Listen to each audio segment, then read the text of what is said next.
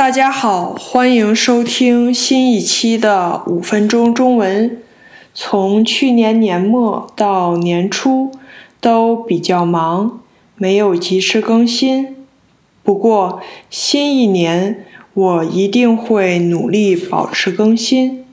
感谢大家一直以来的关注和支持，希望在新的一年里，能在五分钟中文。这个节目里陪伴大家，新年的第一期，跟大家聊聊近况吧。首先，我想先吐槽一下今年的寒假有多短。我们是十二月二十一号开始放假，然后老师一月二号就上班，学生一月三号返校。一共放了不到两个星期，我觉得我当老师这么多年来，这次的寒假是最短的一次，没有之一。一般来说，我们寒假应该有两个星期多一点儿。很多学校，尤其是大学，这周才开学。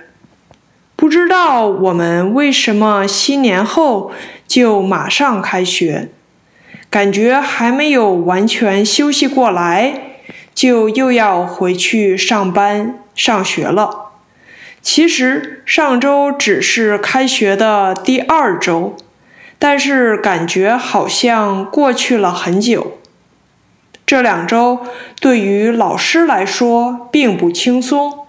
因为需要完成期末考试的成绩和评语。不过，随着上周五的过去，这项工作也结束了。迎来我们的是今年的第一个长周末，因为星期一放假。你可能要问：才放了假，这个星期一为什么又放假呢？原因就是星期一是马丁·路德·金纪念日，这是美国联邦法定假日，纪念民权运动领袖马丁·路德·金牧师的生日，时间定为一月的第三个星期一，是在他生日一月十五日左右。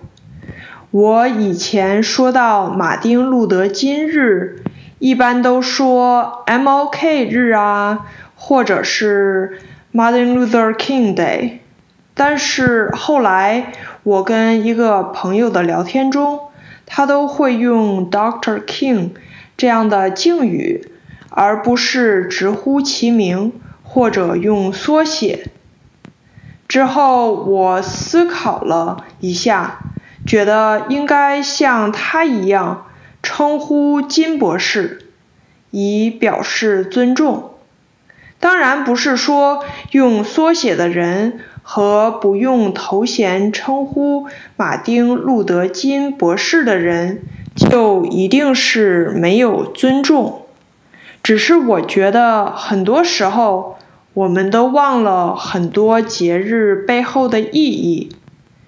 金博士是美国民权运动中主张非暴力抗议种族歧视的主要领袖。我希望每年这一天能提醒我们纪念像金博士这样的为人类平等、自由奋斗终身的人，而不只是为了假期而高兴。我们学校在星期二会举办一系列的纪念活动，我觉得很好。我今天也翻找阅读了过去民权运动的历史，只有铭记历史，才能不重蹈覆辙。不知道你在的国家和地区有哪些特别的节日和纪念日呢？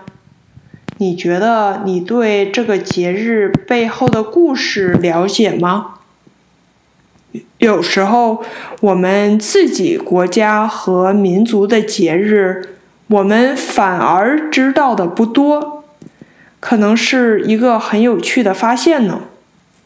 如果你喜欢这期节目，请帮我订阅、点赞、分享，让这个节目可以帮助更多有需要的人。感谢收听这一期的五分钟中文，我们下期再见。